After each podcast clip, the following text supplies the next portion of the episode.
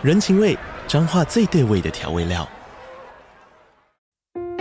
人，你在这端，我在那端，各自忙碌又相互牵挂。情，街角的吵杂声传递温暖与思念。味，是从每一个转角飘出的乡愁。这里是彰化县政府 Podcast 节目《彰化早咖》，我是主持人内克。从彰化大小事各具特色到旅游攻略，透过轻松有趣的访谈，带着大家走进最在地的早咖。准备好了吗？彰化的故事，我们说给你听。以上为彰化县政府广告。照顾你的身体，体贴你的心情，倾听你的生活难题，平衡你的身心灵。欢迎收听《全民安扣名医时间》。好，那大家好，这里是九八新闻台，欢迎收听每周一到周五晚上八点播出的《名医安扣》节目。我是杨聪才身心诊所暨心理卫生中心的院长杨聪才杨医师。那我们会在半点过后呢，接听大家的 call。那有关于像失眠、焦虑、忧郁症。啊，知觉失调症，然后呢，恐慌症，啊，那相关忧郁症的药、镇静安眠药等等药物都可以打电话进来。我们预告我们的号码是八三六九三三九八，八三六九三三九八。那今天我们的在跟谈的主题是从 Me Too 要来谈谈啊，像呃性骚扰、跟踪骚扰跟。呃，性侵害的事情哦，那我想呢，我们会跟大家来分享这个议题啊，呃，因为我自己呢本身是呃在行政院，然后相关地方政府还有许多民营单位呢都有参与的性骚扰防治调查的事务。那另外呢，我也是新北市性侵害加害人评处遇评估小组的呃召集委员之一。那我自己呢，也常年关注呢，像呃新北市家庭暴力及性侵害防治中心的委员哦，所以我们今天呢，大家也知道，这一两年来呢，我们的 Me Too 这个风起云涌的运动，那造成呢，我们呢越来越关心这个议题。那呃，我想我们今天借由这个题这个时间来来跟大家来谈一谈这几个东西了哈。首先，我想要从先从性骚扰这个议题来谈起。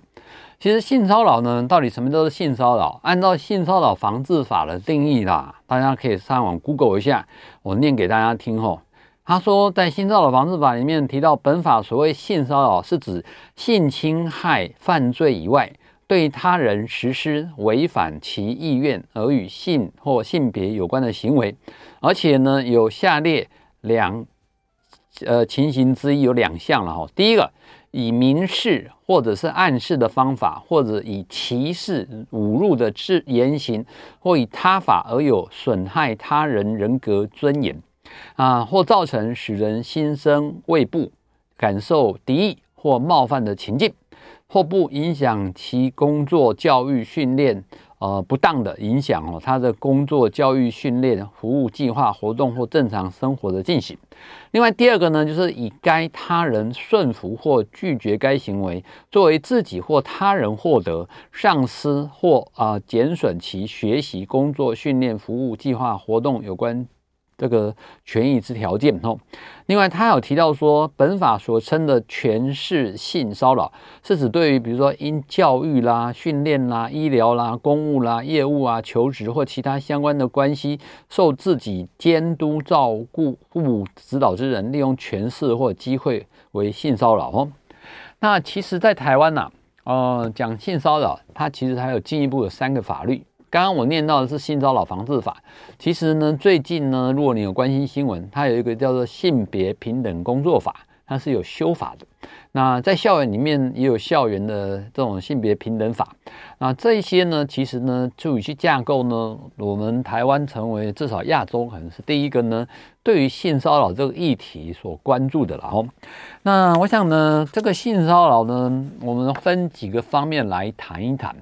因为性骚扰啊，嗯，有的人说它不好鉴定，它也不好发生哦。那呃，举什么样的例子呢？我想我们在临床上最呃，在生活上面，在临床上最典型的例子，比如说，啊、今天呢，在一个搭捷运。或是搭公车的情境之中，上下班的时候，那女生常常是被害者、受害者了哦。那呃，加害者九成以上是男士。比如说呢，这个男士呢就故意呢，这呃磨蹭呢，这在拥拥挤的人群中磨蹭女性的屁股，那臀部，那在那边磨蹭中，他自己可能在那边做性幻想，有的人夸张的人呢，甚至就发泄了吼。那这一些啊，其实它是呃一个很典型的性骚扰的一个状况出来。第二个呢，呃，全是那个性骚扰啊，我们举很简单的例子哦，比如说。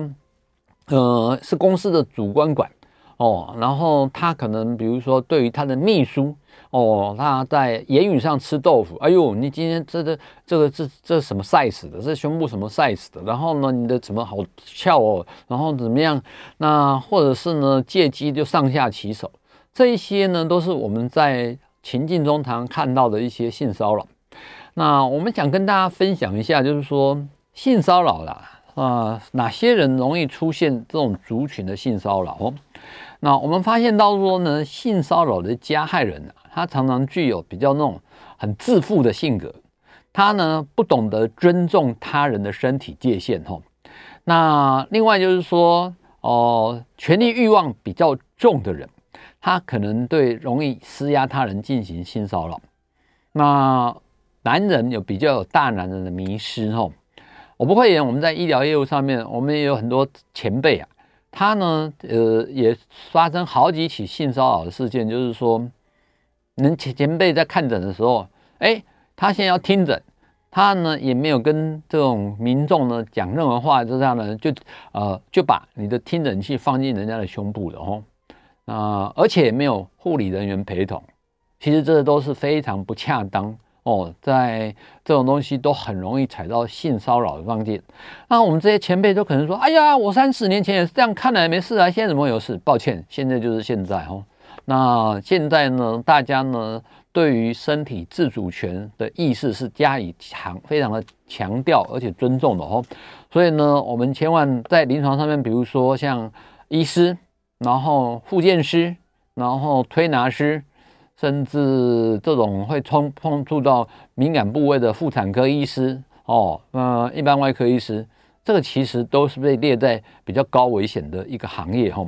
那再来呢，就是说性别歧视是一个重要的元素的一个因素。我们刚刚提到，因为多数加害者是男士，那他们有时候一种迷思就是说，哎呦，今天七八月你穿穿的那么暴露，那你就是想要让我摸两把嘛哦。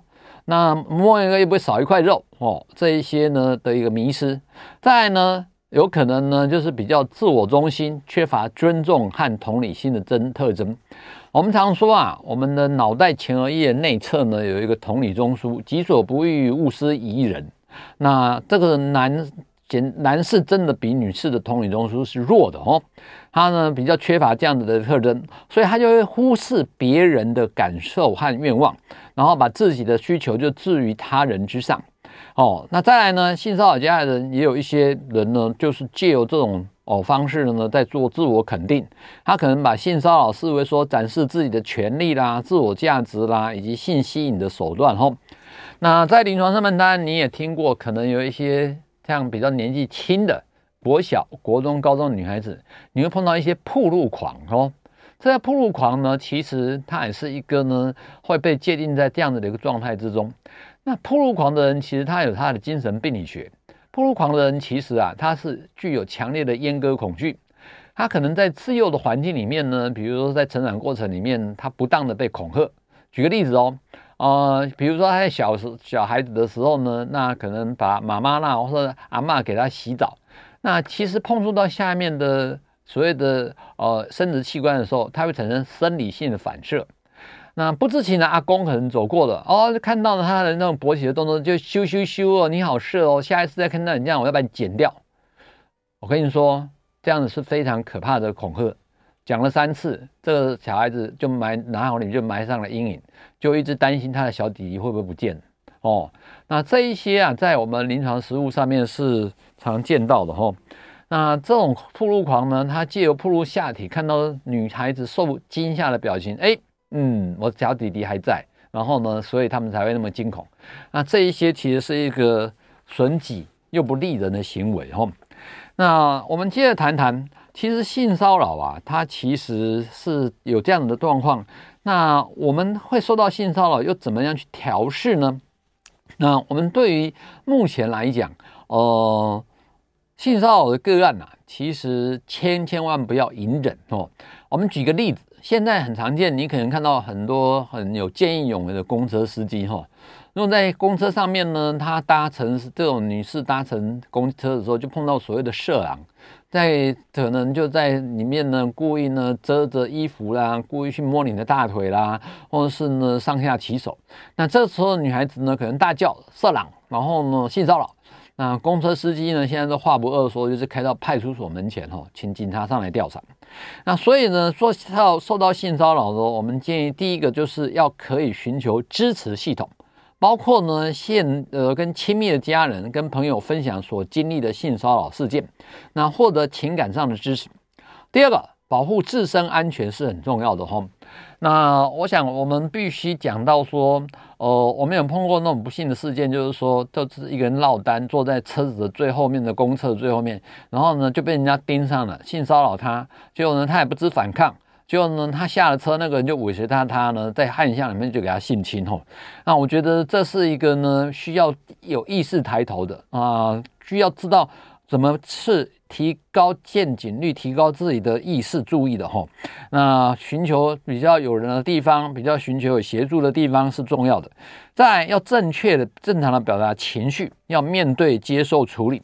因为我们碰到很多性骚扰的个案呐、啊，尤其是小时候那个被埋下的阴影，它是可以变成急性期的时候叫做急性压力障碍，长大以后就是创伤后压力障碍，那个会深深阴影埋葬了他，甚至影响到他跟人家正常的，比如说异性的互动、交往，甚至呢，呃，在做亲密关系发生的时候都会被干扰哦。那练习自我照顾也是很重要的。平常的时候，可能练习腹式呼吸，包括鼻子吸气、嘴巴吐气，放松做，慢慢做。早上、中午、晚上睡觉前各二十次。那呢，也可以冥想、瑜伽、运动或艺术活动。那如果呢，这个没办法，就是说无法应付对付的话，我们必须提醒。我们台现在全台湾呐、各县市都有性性骚扰防治委员会哦。那其实你也可以，比如说在路上碰到这样的，你就可以到警察局报报案。那、呃、甚至如果你有急性的压力障碍或者是创伤后压力障碍，其实可以寻求精神医疗团队。精神医疗团队它很广泛的，它有包括精神科的专科医师、护理师、心理师、社工师。哦，甚至还有职能治疗师来陪伴你，协助度过这个创伤，希望你带来重新检视这个事情，带来正能量哦，来你才能可去走人生的新的一段路哈、哦。那这一些呢，包括我们要适当的使用，那从生理、心理、环境方面去改善是非常重要的哈、哦。那我们临床上面确实还有碰到那种特殊性偏好症的人哦。它呢是一种精神疾病，它很广泛哦。简单讲呢，我们的一般的男啊男男女女可能就是在房间里面从事像告子说的食色性也的亲密关系的发展。那这些人不一样，他用一些很特殊的方法，来达到性的满足、性的发泄。比如说我们刚刚提到公车上面的那种人，可能是触摸癖或者是铺路狂。那有的人呢，可能性虐待症或者是并被虐待症。那这一些人呢，他本身其实我们需要用生病的犯人的角度去看他哦。那呃，生病的犯人意思就是说啊，你用刑法去罚他，他是学不到教训，他低危险高再犯。那需要呢，正式的一个专业的心理的层次、精神的层次去处理，因为这些人蛮高比例有情绪障碍的哦。其实情绪障碍包括焦虑症、忧郁症、睡眠障碍等等，所以他常常需要可能需要药物来改善，需要心理治疗、认知行为治疗在处理。当然呢，有的人是更深化到人格障碍、反社会人格，或是情绪容易不稳定啊、人际关系不稳定的边缘人格，这一些都是我们要注意的哦。那所以呢，我想我们要提醒啊，性骚扰这事情呢，是我们在。无所不在的哈，那我们呢这些年来，大家尤其女士，因为有通报意识的概念增加，那我们也常常在接受这样的的一个处理。那呢，我们还是希望大家呢，能够呢，把自己的身体照顾好。那身体的界限划界清楚。现在从小孩子小学就在教育哈，我们希望大家都能彼此尊重，而且加强这样同理心。好，时间过得很快哈，我们呢准备要进广告。那我们广告以后继续回到全民安扣的节目。欢迎回到九八新闻台全民安扣节目，我是洋葱台精神科身心科诊所杨聪财院长。那我们今天的节目呢，在九八新闻台的 YouTube 频道上面也有直播，欢迎你在聊天室可以提问。那我们在半点过后呢，我们会接听大家的 call in 电话，包括失眠、焦虑症、忧郁症、自律神经失调、恐慌症，然后镇静安眠药、抗忧郁剂、精神安定药。啊，呃，相关的议题你都可以 call in 进来。我们 call in 的专线是零二八三六九三三九八，零二八三六九三三九八。那我们刚在上一节的时候，其实是跟大家谈到性骚扰哦。那接着呢，我们来谈一个叫做跟踪骚扰的议题。那跟踪骚扰呢，其实呢，在很新的一个法哦。那到今年的六月的时候，它才满一周年。那跟踪骚扰法它的历史背景呢，其实也是一个惨痛的教训。然后啊，曾经呢有一个女这种从事房仲的业代，然后呢她呢因为一次呢跟这个所谓的客户呢有一些接触，这客户把他是惊为天人，然后就不断的去骚扰跟踪他，然后呢他呢不胜其扰的一直躲他。那当时没有这个法之前呢，他去找警察报案，警察也说，因为呢，他他他没有任何过，他就是跟着你，那没有那种现行犯可以逮捕，那只是他叫他注意安全，结果没想到呢，就是说这个男女男的呢，呃，看他去报警察很不爽哦，然后没想到呢，哪一天就开着车呢尾随他骑着机车撞他。然后呢，性侵他，然后逃掉，这个女孩子死掉。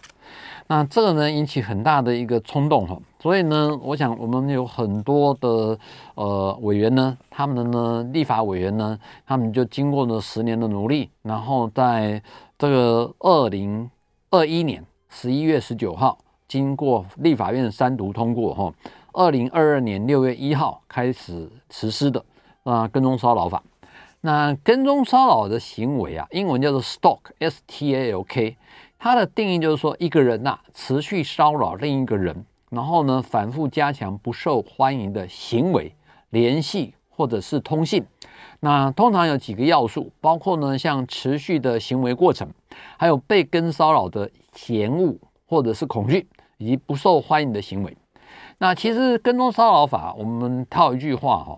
食色性也是告子说的哈，记得不是孔子说的。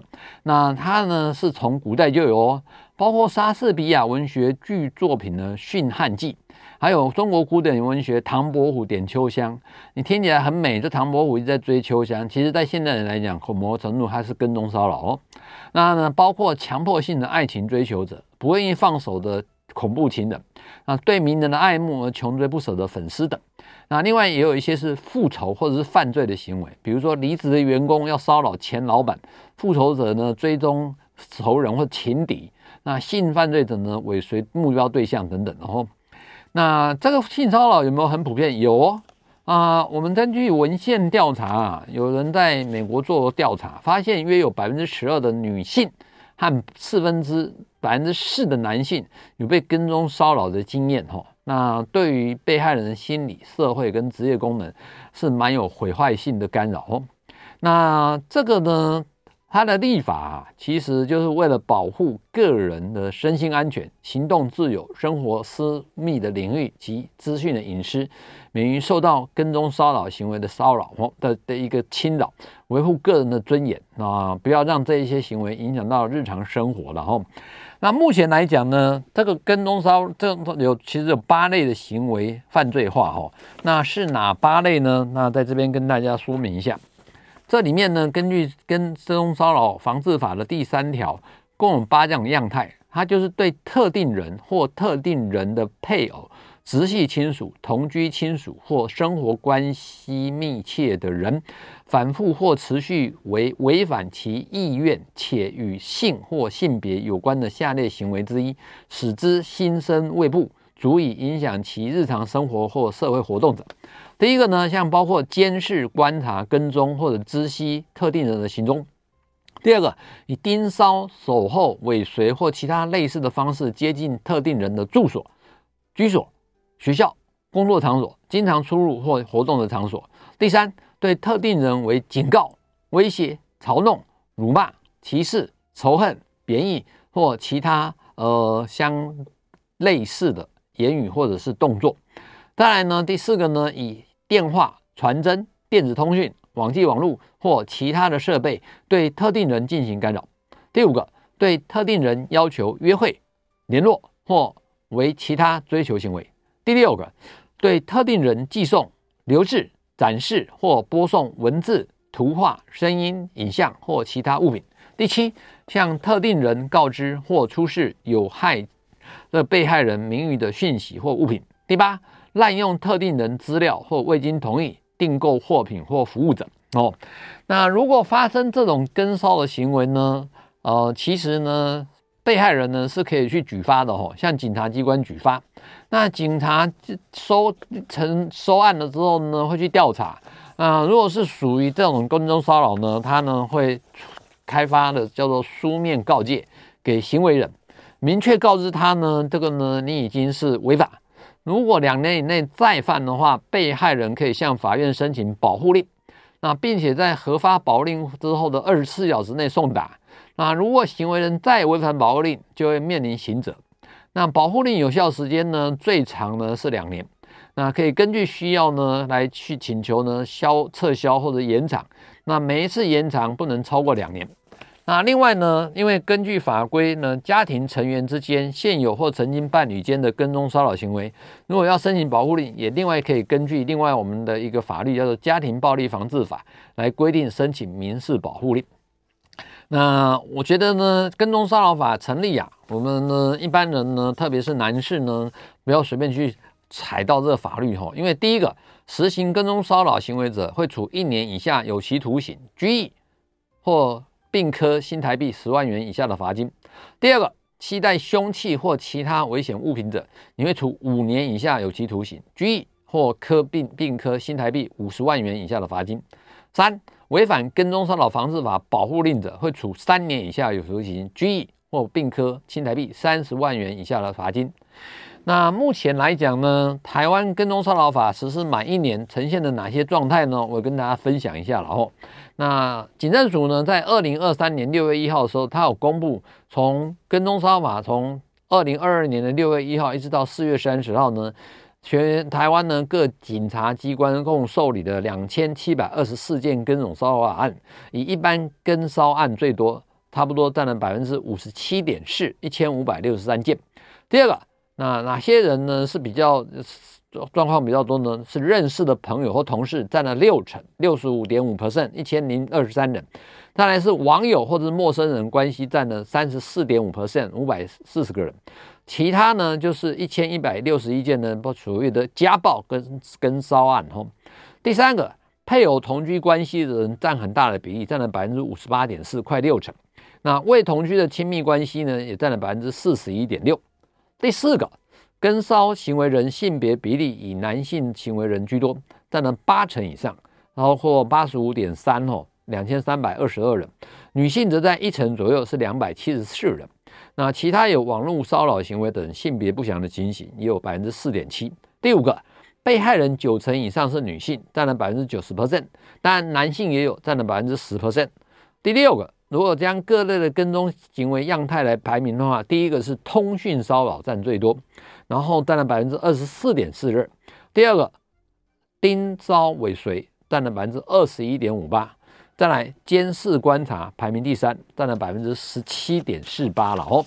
那所以呢，呃，我们会看到这些人呢，呃，确实在临生，不管在我们司法精神医学啦或临床上面呢，会看到呢，呃，是需要加以注意的哦。那而且大家还进一步看到，刚刚我如果念条文，你仔细听的话，有一些立法员还认为说啊，我们现在判定的用使用的跟踪骚扰法呢，是特别要求是有叫做性或性别相关的。但是有一些人呢，他不一定跟性或性别相关，但是呢，他就是喜欢盯着人家，然后呢，让人家觉得呢千刀万里追的恐怖。那是不是这是需要将来会修法去努力改善的灰色地带？这呢，大家可以拭目以待哈。那至于呢，为什么会跟踪骚扰？跟踪骚扰的行为呢，有着这种呢，跟犯罪行为是有一些微妙的差距的哦。但是跟家暴、性侵，然后呢，这个伤害、恐吓、妨碍自由，甚至杀人等是有密切相关的哦。那而且跟踪行为即使没有发生实质的伤害，对于被被跟骚者的日常生活、工作及人际呢，也往往造成难以回复的损失，对于心理健康也是极大的伤害。那我们呢，在临床专业来看呢，吼，台湾呢其实也蛮先进的，是在亚洲是继日本之后呢，第二个呢，哦，有这种跟踪骚扰法的一个地方，吼。那我们跟踪骚扰法，它的这个跟踪骚扰案件呐，那到底有分什么类型呢？哦，有很有名的学者呢，他把它分成五大类型，了吼，那简单讲，第一个就是被拒绝的跟踪骚扰者。那这种是亲密关系之下，他被拒绝了，他死追缠追，死猛打死缠的就要连着人家了哈。那细节我们的是状况需要可以再讲。第二个叫怨恨的跟踪骚扰者，这种人呢他就觉得他可能是被侮辱了，他不爽了，然后呢他就要跟踪。第三个类型呢是寻求亲密关系的，包括呢需要一夜情的，包括呢有色情妄想的。第四个无能的跟踪骚扰者，无能跟踪骚扰者哦，这些人呐、啊，他呢是对受害者的痛苦视而不见。那这一些人呢，可能包括有一些自闭症、光谱障碍的人或智能障碍的人。第五个掠夺性的跟踪骚扰者，掠夺性的跟踪骚扰者呢，他比如说有窥淫癖、特殊性偏好症，然后不正常的性行为跟性兴趣之下呢，他需要展现他的权力跟他的控制感。那这些人呢，对加害者来讲，他会有满足的感受哈。那我想呢，这一些会成立这样子，因为跟踪骚扰法里面提到呢，加害人他也要接受进一步的所谓的身心治疗处遇哦，因为呢，同样的就是把他们当成。你法罚足他不，他还会再犯的，有必要有其他的方式哈。那我想呢，我们呢跟大家在这个谈跟踪骚扰这相关的事情呢，然后在这边告一个段落哈。那我们要先休息一下，广告以后就要开始接听大家的 call in。那 call in 的电话是零二八三六九三三九八，欢迎询问像精神科、身心科、呃焦虑、忧郁、失眠、自律神经失调、恐慌症、抗忧郁剂，然后镇静安眠药，然后精神安定药、视觉失调症。呃，躁郁症等等的问题都可以扣音进来。好，欢迎回到九八新闻台全民安扣节目，我是杨松台身心诊所的院长杨松台医师。我们这一节开始可以接听听众朋友的扣音电话，我们扣音的号码是零二八三六九三三九八八三六九三三九八。我们在 YouTube 频道上面收看的朋友也可以直接在聊天室下留下问题哈，那我们会在节目中为大家解答。那也可以包括今天我们谈到的性，呃，跟踪骚扰、性骚扰、性侵害的议题，当然也有可以包括我们本届的，包括自律神经失调、失眠、焦虑、忧郁，然后镇静安眠药，然后精神安定药啊，视觉失调症、躁郁症、人格违常等等的问题，你都可以扣音进来，我们会在节目中来帮大家解答哦。那希望大家能掌握时间，那我们欢迎大家呢能够交流，那许成党。好，那我们现在线上有一位林先生，林先生你在线上了。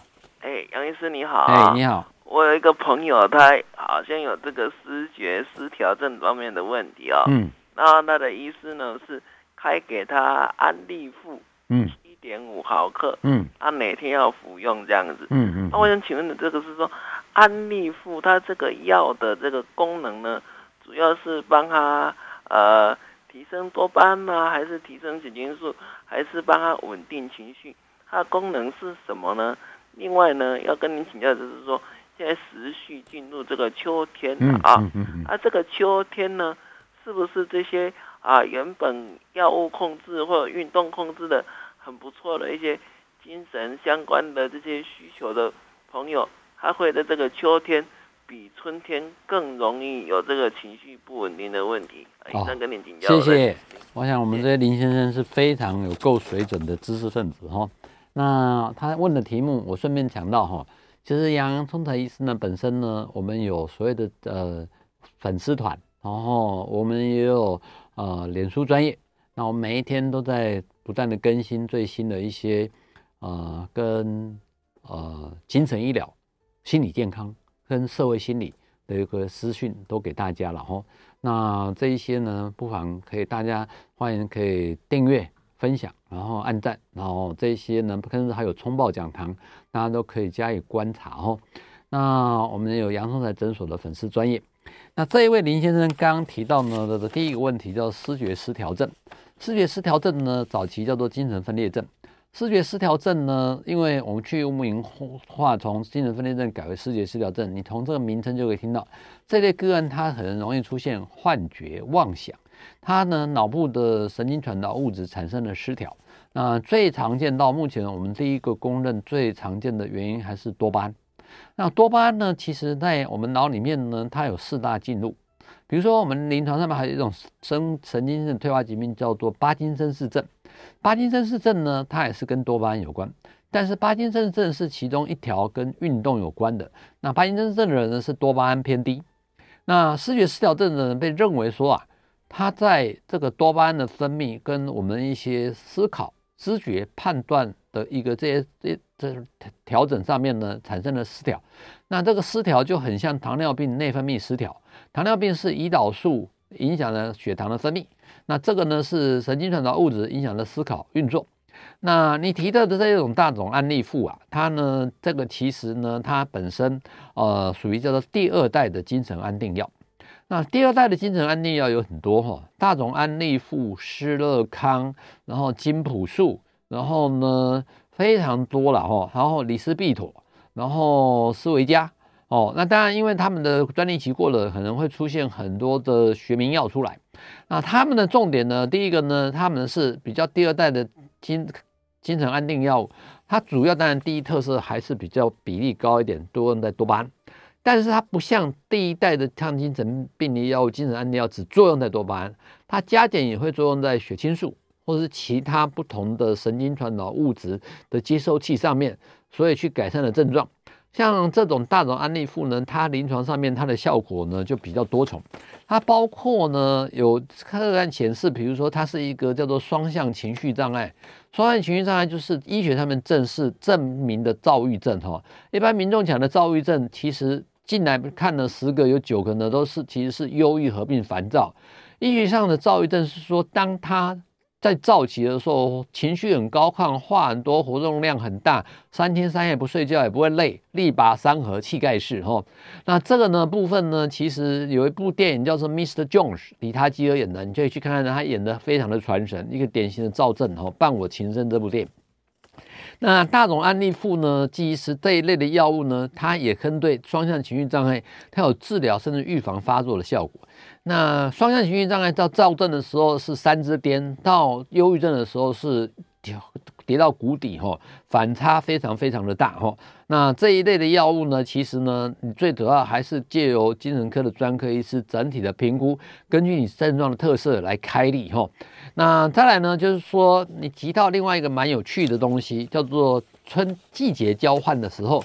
会不会产生的这一些精神疾病的患者有异常的现象？答案是百分之一百也有哈，因为呢，我们临床上面有叫做季节性的情绪障碍哈。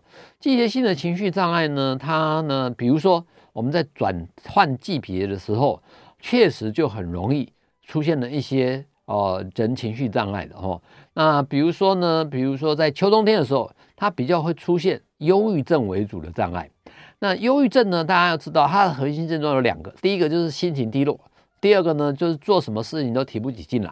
那衍生的它可能会影响睡眠，你会睡不好觉，然后呢，你呢会食欲下降，体重减轻，再呢会影响你的思考，那你的精神，比如说你注意力不集中，很疲倦，郁症乏力，然后脑袋空空。那你会影响到你的思考，你的负面的思考、罪恶感、对不起这个人、对不起那个人啊，活得很没价值。然后呢，那个干脆产生自杀意念、自杀企图的不堪信的事件就出来哦。那这一些啊，确实就是说有这季节。那当然呢，跟的纬度也有关。比如说，呃，以台湾地区来讲，有时候呢，比如北台湾，到秋冬天的时候，阴雨绵绵。然后雾气跟那种景色都是黑蒙蒙的，照不到太阳，也没办法去运动。这个时候呢，你也容易产生那种呃负面的情绪出来哈。但是有趣的是呢，当春天的时候呢，又另外一种的情绪障碍会出来。我们的在呃汉这种华人的医学书里面有提到有一种叫桃花癫，就是在。春季春夏交替的时候呢，桃花舞春风。这个人呢，穿的布灵布灵的哈，那这个呢，他呢穿大红大紫的衣服，然后呢在那边跳舞，哇，小孩子跟着他跳。然后这是有一部电影叫《无言的山丘》啊、呃，这个呢杨贵媚演的，他就很有戏精，他演的呢到大太阳下山了，小孩子都累瘫了，他还那边很精力旺盛的跳。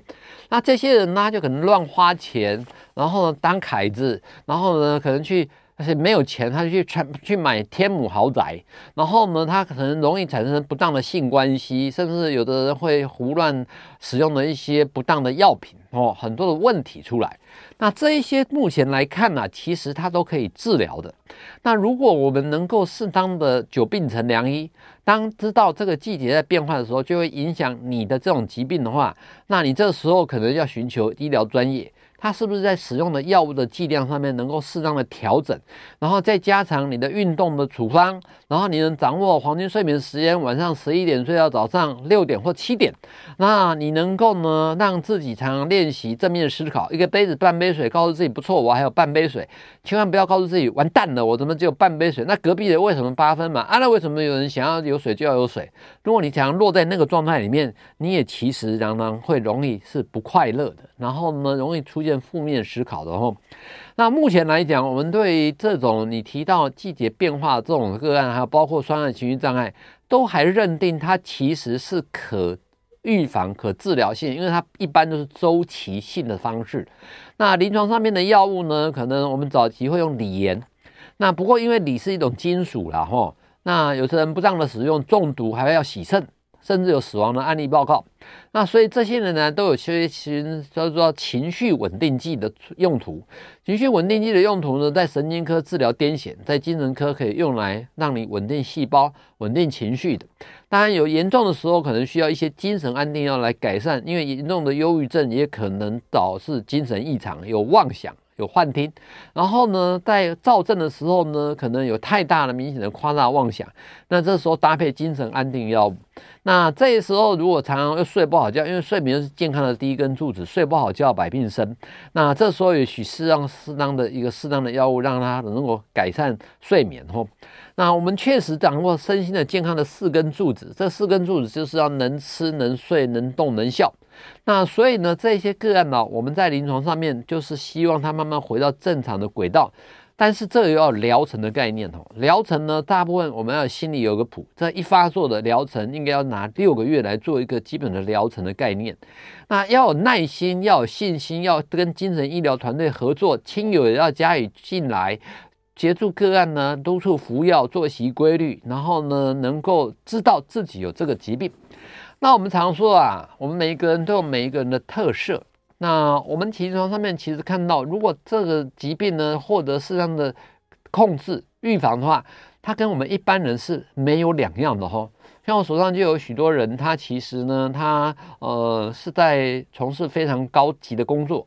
那他呢，会让自己处在有点有点轻躁轻躁的状况，但是呢，他又不会失常，那他就觉得他活力很充沛，他创意很多，他可以做很多事情，又蛮有成就感的。然后呢，他也跟大家都很容易互动。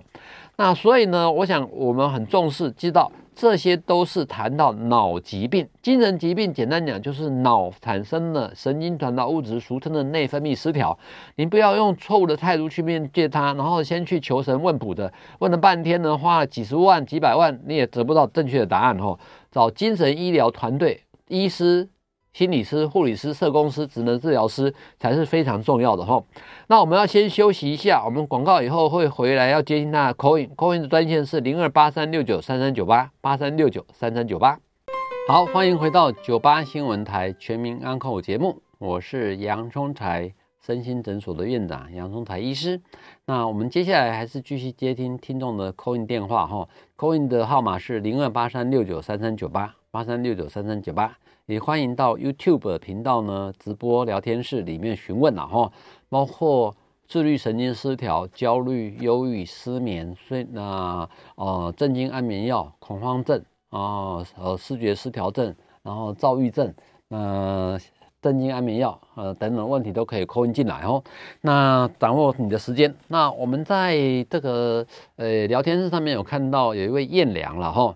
他提到的状况就是说，有许多专家都说，小朋友太早接受三 C 产品的刺激，容易会让多巴的回路产生异常，造成过动症。不知道我们怎么看法？另外也很久没看到魏老师，希望有机会能够听到他分享哦。那谢谢。那我想呢，你的答问题是对的哦。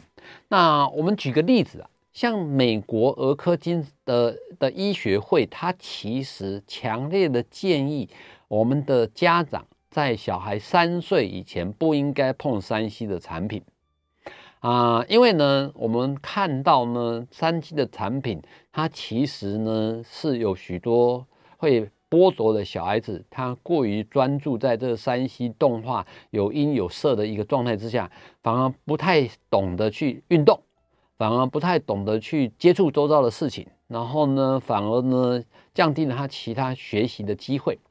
另外呢，就是。山西产品啊，嗯，我们不会。台湾有很多家长都把它当保姆在看了哦。然后呢，反正电子打开，小孩子好像专注力都在上面。其实我们会发现到说，水能载舟，水也能覆舟。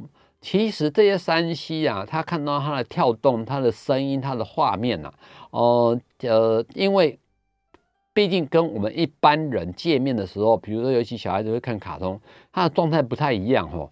那他确实在脑的刺激上面，呃，过早的接触会影响到他整个一个适当的。我们这人是一个感官的动物嘛，哦，那他的一个整个你给他讯息刺激这样子，他等到正常回到教室里面的时候，没有足够那样的刺激，是没办法提升他的注意力的哦，所以他就会很容易分散。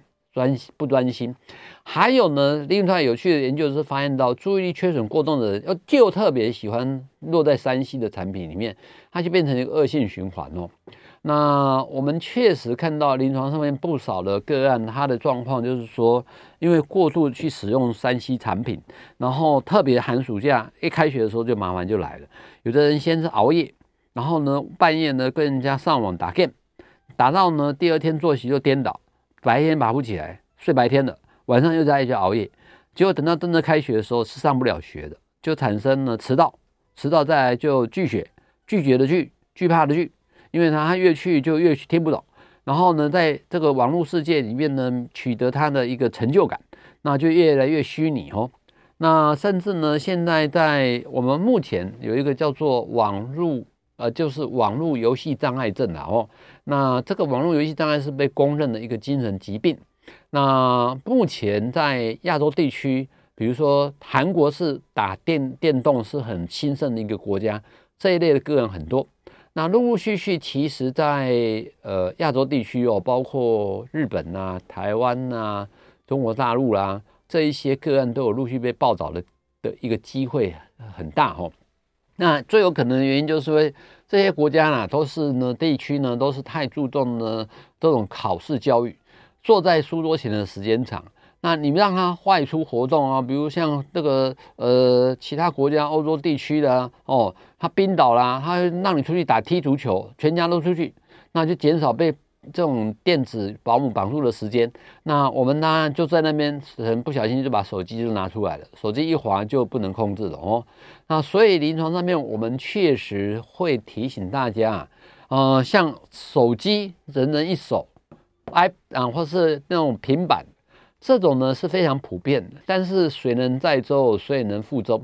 那怎么样适当的做好时间管理哦？第一个，千万不要影响到睡眠时间。我们在中西医都强调，黄金睡眠时间就是晚上十一点到早上六点或七点，儿童青少年要更多更长的时间。那第二个，千万不要影响你该吃饭的时间。第三个，不应该影响到你写功课读书的时间。那所以呢，我想我们必须要呼吁，就是说，呃，包括年轻人甚至父母亲，从小就应该养成怎么样让学习小孩子自律。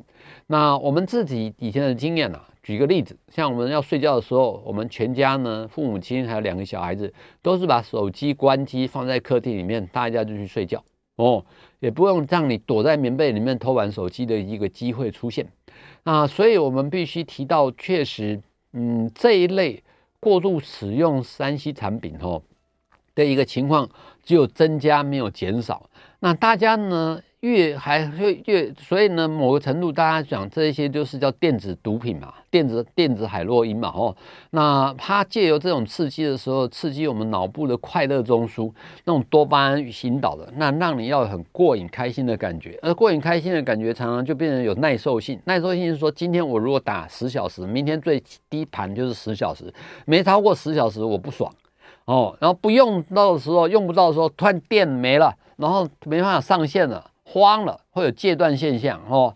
啊，这些呢，如果严重的时候，会影响到你的日常生活，比如说学生没办法好好念书，他然后没办法好好工作，没办法好好做家事，甚至影响到你的人际关系互动，那真的就应该要就诊精神医疗团队，有医师、护理师、心理师、社工师、职能治疗师来帮你设法设计一套。能够解决的方案，因为我们简单讲，我们有一种叫做良币去利那种利，就是良币跟劣币的状况哈。我们怎么建立好生的好习惯，然后呢，减少那些坏习惯哦。就好像我们常常说啊，烟酒是毒品，对吧？烟酒已经是都是致癌物。如果你能减少，你有人说抽烟就是呢。这烦躁嘛，没事干嘛，无聊嘛。因为你这时候你结合时间去聊聊天，去听音乐，去运动，建立好这些好习惯，来取代这些坏习惯，这个都是我们现代人从小到大可能需要很重要的建立的目标了哦。那尤其我们现在临床上面确实有见到，嗯，有一些人，呃，我们不是去。反对使用三 C 哦，比如说我们年纪越大的人，我们反而担心他失智症发生。那失智症发生就很麻烦了哦，你你的整个认知功能都退步了，自我照顾能力也不行了。那我们反而会设计一些产品哦，智的启发智能、智能认知能力的产品，然后让他学习，然后让他去动。那这一些是好的。那但是呢，我们呢，哦、呃，需要大家呢，能够呢，做好一个叫做类似在平常生活中，你的作息是一个结构式的方式。那你这样子的内容有静态的，有动态的，有个人的，有社交的。那这样子状况呢，你才能把你的生活增添的色彩是好的。那另外，我们就看到有些人呢，尤其比如说情绪障碍的人，他挂网的时间就越长，他挂在那虚拟时间越长呢，那就变成一个恶性循环。所以呢，像我们其实，在食物上面了哈，比如说像我的儿子女儿，他们都说他们自己平常生活中社交生活需要，然后呢，要呃念书需要，要工作需要，根本没有那么多的美国时间能够呢去玩那么多的那种浪费在那种玩 game 的时间上面。但是我们也不会也，我们也看到呢，现在的人，尤其是年轻人，走了两极化，好的呢，真的是太优秀的。呃，不好的呢，可能就有躺平族的、啃老族的、尼特族的。